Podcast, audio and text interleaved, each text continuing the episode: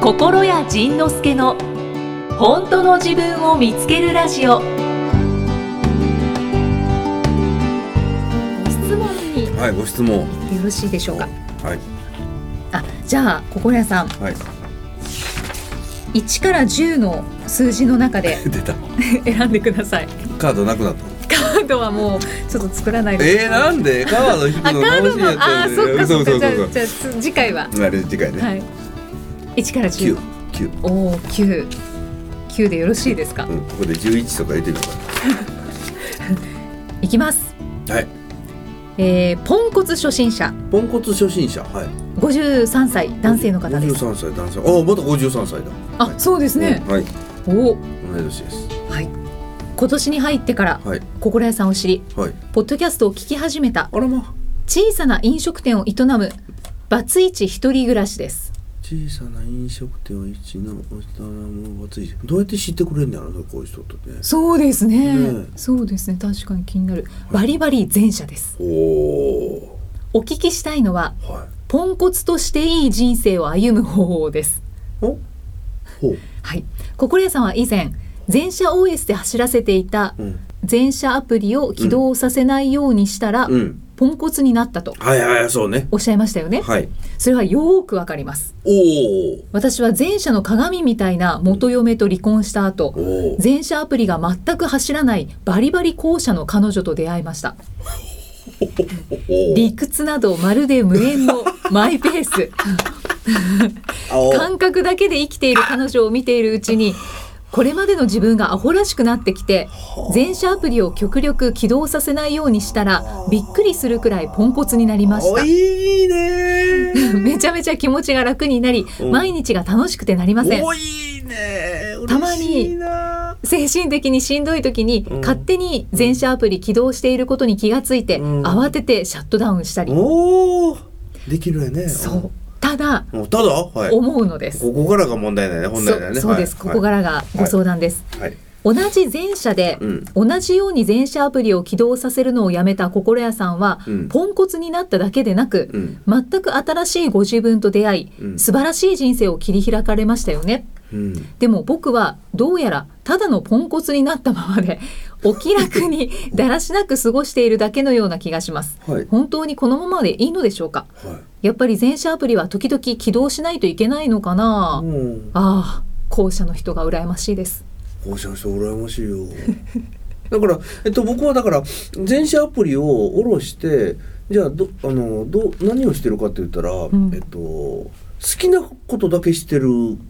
のよね。うんでそのね好きなことだけしてるというのは例えば後者の人、ね、その飛部族の人でもうん基本ポンコツなのにはいある分野だけすごい得意な人っていっぱいいるわけよ。このの秘書さんもあの基本後者なのよ。はいはい基本基本と部族なのに、うんこのビジネスとかこういうこういうことをね僕のことをサポートそのビジネスのサポートとかきめ細やかにあの網を張り巡らせる部分に関してはすごい長けてんのよ。おおそれとかすごい基本ポンコツなのに料理分野だけはなぜかすごく全社的にできる人もいるしあー。カリスマ的なそうそうそうそうそう、うんででだからあのそう徒部族の人たちの多くは料理中に味見をしないらしいのよ。ほー味見す味る見しない やっぱりほらもうびっくりするわけよ。びっくりするんだよ。え味見しないよね。そう。あだからねどこどこね味味見しないらしいね。と味見ししほらああそうしないって言ってる。どこ出どこ産ねも。しない 徒部族の一つの特徴ね味見しないがあるのねある人はねそのレシピの中に味見するタイミングを書いてないから味見できないとかで書く人もいるし、あー確かに味見しましょうとか書いてないからしないうん、でとか、味見したところでどんな味なら正解なのかわからなあいーとかね確かに確かにでなんかいろいろ入れてる間にもう分からなくなりましたと かねもういろんなこと楽しいこと言ってくれるわけででも「え私味見します」っていう人がやっぱりたまに出てくるわけ、うんそしたらその人ね料理が大好きやねんってうーんだから私は味見し私は盗賊なんだけど私 は料理に関しては味見はするから、前者ですいや違う違う違うとでもなんかね前者になりたいそうそうそうそうそうなぜかねみんなあそうなんかなうんそうなんかねやっみんぱな前ね者は憧れですよ。え後ら者しいのな、はいうんだからそうやってみんなねその自分の何か得意分野に関しては当たり前にできる分野に関しては飛ばない飛ばないっていうか、うんそのポンコツじゃないねあだから僕の場合も自分の得意な分野に関してもう基本ポンコツになったけれども自分の得意な分野に関してはポンコツじゃないわけよ。ー。うんうん。もう喋ることとか、うんうんだかはら歌うこととか、はいで文章書くことっていうのはまあまあ誤字脱字はあるけれども、うんそんなポンコツぶりを発揮しないわけよ、うんところがそのスケジュールを覚えるとか、うんだから自分の歌を覚える とかなんかねその人に助けてもらえば済むことは全部ポンコツになっちゃったのよ。あーね、自分がどうしてもやりたいっていうやつばっかりがこう尖ってくるみたいな、はいそんな感じだったのね。おーだからこの人が自分の得意なものまで放り出してしまうとただのポンコツになっちゃうわけよ。うんうん。だから自分が得意で楽しくてついついやっちゃうついついやっちゃうことをそこはねちょっとなんかエンジンかけてもいいのかなとうん思うのよね。飲食店されてるので、まあ経営面かお料理か、うんそうそうそうそうそうそうそうそうそうそうそういう好きだって思うところそうそうそうそう、んでそこでね例えば本当にもうなんか四六時料理作ってるのばっかり楽しみででもう金勘定ができなくなったとか言うたら誰かお金勘定できる人に支えてもらう。ああいいですねね、そしたら自分はもう好きなことばっかりずーっとバカみたいに突っ走っていけばいいみたいなそういうえここで今の質問の答えになったのななってますよねなったよね、はいだからそう僕もじゃあポンコツになったけれどもポンコツじゃない部分が残ってて、うんうんそこが自分の一番やりたいこと好きなとこうろんうんっていうそうですねことだ、最高ですねそいういねいいこと言ったよね今ね いい答えでした、ね、ははいい、そんな感じで答えになってますでしょうかはい、はいじゅ 10, 点満点ですはい、ありがとうございます。ここでいきさんが点数出して、はい、 うんはいはい丸はい、悪い、はい、オッケー、ありがとうございます。ありがとうございます。じゃあえーっと一つぐらいうん、いきましょうか、もうできる、はいもう。一つぐらいうん、はいじゃあ1から810の中であ選んでくださいませ九を抜いたわけや、今。そうですあーびっくりした。うん9以外のって言えばよかっなたるでほすど、ねじゃあ、十一。ないはい、一、 1一。かしこまりましたあはいほうこのご質問ですね、はい、世間体へのご質問です世ね間体って、なんか、はい蕎麦屋さんみたいね。あ、ごめん、はい、あ世間体、はい。世間ごめんごめんごめん。すいません今ちょ今っと拾えなかった。ごめんごめん。申し訳ございませんごめいや僕はね今球の投げ投げ方が悪かった。今ちょっとお料理系のポッドキャストネームで、うんえー、杏仁豆腐さん杏仁豆腐さん。はい。こ27歳女性の方です、はいえーっと小倉さんいきさんこんにちはんにちは。毎週ポッドキャストを聞いては小さなパッカーに出会いあらまあ。肩の力がスッと抜けて楽になったり、嬉しいね。えー、小倉さんといきさんのやりとりにほっこり したりお、生体いらずや。そうですね。生態も兼ねてます。 楽しませてもらってます。はい、ありがとうございます。そして相談なんですが、あ、そうだ。うん。も何ですうかダ。メだ。もうだもうダメだ。もう。もうもうちょっとちょっとそろそろ電池が、そ うね。大丈夫です。また。ははいい、がが 頑張ってください。頑張ります。よし。気合と根性です。はい。 杏仁豆腐さんのご相談は、私はどうしてもうん。妊娠子育てに魅力を感じることができません。ほう。母親になった友達の幸せそうな姿を見てもなんとなく嫌だな、うん。できればやりたくないな、うんと思うのです。うん。妊娠子育て。はいはい。はいうん子供が可愛いなと思うことも増えましたが、うんやはりそんなに好きでもないのです、うん。結婚してもいいなと思える人に出会いましたが、うん。その彼は子供が欲しいようでおー私は子供に興味がないとなかなか言い出せませんおーどうにか私が子供が好きになれないものなのかと思ってしまいます、はい。子供がどうしても好きじゃない、うん興味がないのうはんやはり変でしょうか普通僕もそうやもん、小倉さんそうなんですか、うん、だからあのー本当に申し訳ないけど講演会とか子供を連れてこないでって言ってるのねあそうなんそうですそうねそうそうそうそうあのねだから一応ね小学生以上の人は OK って言ってるんだけど、うんその騒ぐ子供が僕すごい苦手でだからうん講演会中に耳がね子供の声拾っちゃうからだからもう自分が集中できなくなるから、自自分が集中できなくなったらみんなに自分が楽しくないしみんなにもちょっと迷惑なんで。だからちっちゃい子供をやめてねって言っててでこの、うん、そうね僕も子供が苦手ででもね子供が苦手ってね割とね世間に対して言いにくいのよねそうですなね。んか冷たい。い人みたいななんかうんうん欠陥人間みたいに思われそうでねはいだから僕もねそんなあの長年隠してたん やけど隠してたんや 隠してたんやけどもうねだからもう仕方ないわと思ってもう,、もうあかんもんだからそれを言わない限りねずっと子供が来るから、うんそしたらねそこでなんかいい人のふりしてんのももうしんどいから僕ねはいもうやめたのね,、うんうもんうね子供ってね僕ねどうしたらいいのか分からへんのあーなんかどうしてあげたらいいのか分どからへうんどう接したらいいか。そうそうそうそうそうそうだからねあのでその子供をうん何やったっけ子供が子供好きじゃないきじゃない興味がないうんが変なのは変ではないと。うんであの結婚してもいいなって思える人がいるけれども、うんあの子供こで子供が欲しいみたいなの、うん人なんやねその彼は。うんでも子供に興味がないってなかなか言い出せない。なるほどね、はいだからやっぱ言い出せないのはその女としてどうよってやっぱりちょっと思っちゃうのかねそあのーね女として子供が嫌いっていうのはどうよみたいなうんあの人もそうやもんな巻き込み事故しえたええ秘書さんもごめんごめんそうあ秘書さんもあの一般的な子供はそんなに好きじゃないです。じゃあじゃあ一般的な子供ばかりです。 だからねだからそのでででまあまあわかんない。でさらにねそのえっと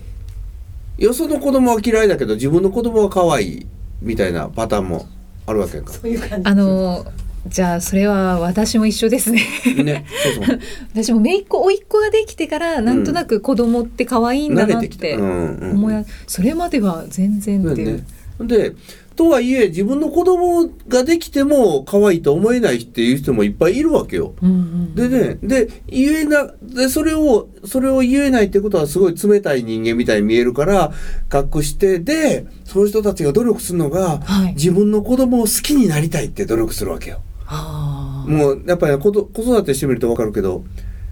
とんでもない泣き方をする子供とか、うんもう、もう目が離せない、手が離せない、とっても苦労をする子供と、だから全然もう猫のようにずっと寝たままの子供と、うんいろんな子供がやっぱ生まれて、でそれに対してやっぱりね、可愛いのにそこまで騒がれて、そこまで泣かれて、そこまでわからないともうあかんダメ嫌いになっちゃうとか。あーだからやっぱりこう自分の子供生まれてみたけどやっぱり私は子供っていうのは好きになれないっていう人も普通にいるから、うんうんそれを母親なのにっていううん謎のまたそのうん世間謎の世体間に世間価値観の中に自分がはまらない自分のことをやっぱり責めちゃうのよね。はい、だからそれを責めてるから多分ね彼にも言いにくいなと思うんだけど。うんでそれで、まあ、彼が子供欲しそうだ私は欲しくない、そうで苦すね手だ、はいね、苦手なのはなんか子供の頃のトラウマがあるんじゃないかとかもうそんなんええから いいから苦手なものは苦手、ねはい私は人参食えないみたいなのともう一緒で一あー緒もう一生カテゴリー入れちゃっていいのにね納豆食えないと、うんえでもみんな納豆美味しいって食べてるのに関西人の人でも最近納豆食べる のにそのあの納豆が食べられないってのはおかしいなあなたはね何か欠陥があるのよっていや家でも嫌いなものは嫌いはい苦手なものは苦手、うんだからそれをあの彼氏に言ってみて、うんうんで私は子供はうんと苦手だし作れないしこんな私でもいいかどうかうんはいそこを隠したままもし結婚したらずっと苦しむことになるのよねそうですね、だから望まない妊娠をしはいでもし子供ができなかったら望まない不妊治療をしうんもしくは、もし子供が簡単にできちゃったら、あんなに子供が大好きで欲しいって言ってるのに、子供ができない人たちに申し訳ないわとか、また謎のあー罪悪感を抱えたりっていう、もうね、もうその、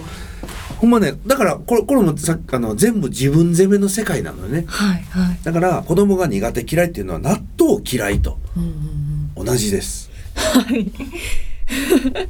まあそれを旦那さんに言ったところで旦那さんがどうするかはまた旦那さんが決めることやからねこれ分からへんよね、うんうんうんそれで「あいいよ」って言ってくれる人もいるし寂しそうな顔する旦那さんもいるだろうねうんでそこでそこはねもう2人で一緒に何かを乗り越えていくしかないよねどちらかが、うんうんどちらかが我慢してるとこれまだ辛いからね、そうですうんね、そしたらだから彼女といるのと子供を作るのとどっちを選ぶかみたいな選択権は彼今度は彼にできたわけやからはいはいだからそれでもう選んでもらうしかないやろねんでだもしれないしはいうちの認定講師で、えー塩村ラッコラッコちゃんララッコさんラッコさん塩村明子さんっていう認定講師がいて、はいで彼女もねずっと子供苦手子供苦手って思ってたんだけれど何があったかな何があったかわからないけれどえっ、とそれねちょっとこの、まあ、今質問された方ねうちの塩村明子という認定講師がいるのでマスターの、うんマスター講師の講師なんですけどその人がえ子供苦手で子供いらないいらないいらないって言ってたけど何かのきっかけでね子供を産んでみようかなってふっと思ったらしいよ。へほんで産んでみたら子ラッコが出てきたのね。ーこら そそうですよねそうそうそうそう。ほんで、まあ、その心屋をやってたから、その子育てに対して、こう、キリキリキリっとならなかったのよね。うんそしたらね、その割と自由に育ててたら、あの子育て結構楽しくてう、ん子供連れて、この間もね、海外行ってたもんね。ああアメリカ、サンフランシスコ行って、カナダ行ってってやってたから、だから、どこかでこの人も変わるかもしれないし。うんでもね、その、かそのね、ラッコにね、何があったのか僕覚えてないな。何があったんやろ覚えてないけど、うん覚えてないからねほんまに喋られ へん申し訳ないわごめんね覚えてないけどそのラッコさんっていううんん塩村明子、ブログされてますかブログしてるねうんああじゃあ読んでみると何かヒントがもらえるかもしれそうなそいうでそうすね塩村明子、はい心やあで検索したら多分出てくると思うので、あ、うんうんでな何らかの形でその人に会いに行って見てくれたらいいなと思う、そうですすね直接話を聞いてみるとかす、いません僕には解決できない問題ですか らいやいやいやいや子供産んだ産んだこともないし産め産める気もしないので埋める気はしないですよねただその子供が苦手っていうのはだけは僕も変わらないのででそれでもしかしたらねそれは当然何らかの僕の中の心の中の問題かもしれないし何かのトラウマかもしれないけれど、ね、でも納豆が嫌いな人になんかトラウマがあるかって言ったら別にそうですねねまああるかもしれないしないかもしれないし、んででもねそこをねそのトラウマがあるとか言って自分を責める必要も全くなくてねうん嫌いなもんは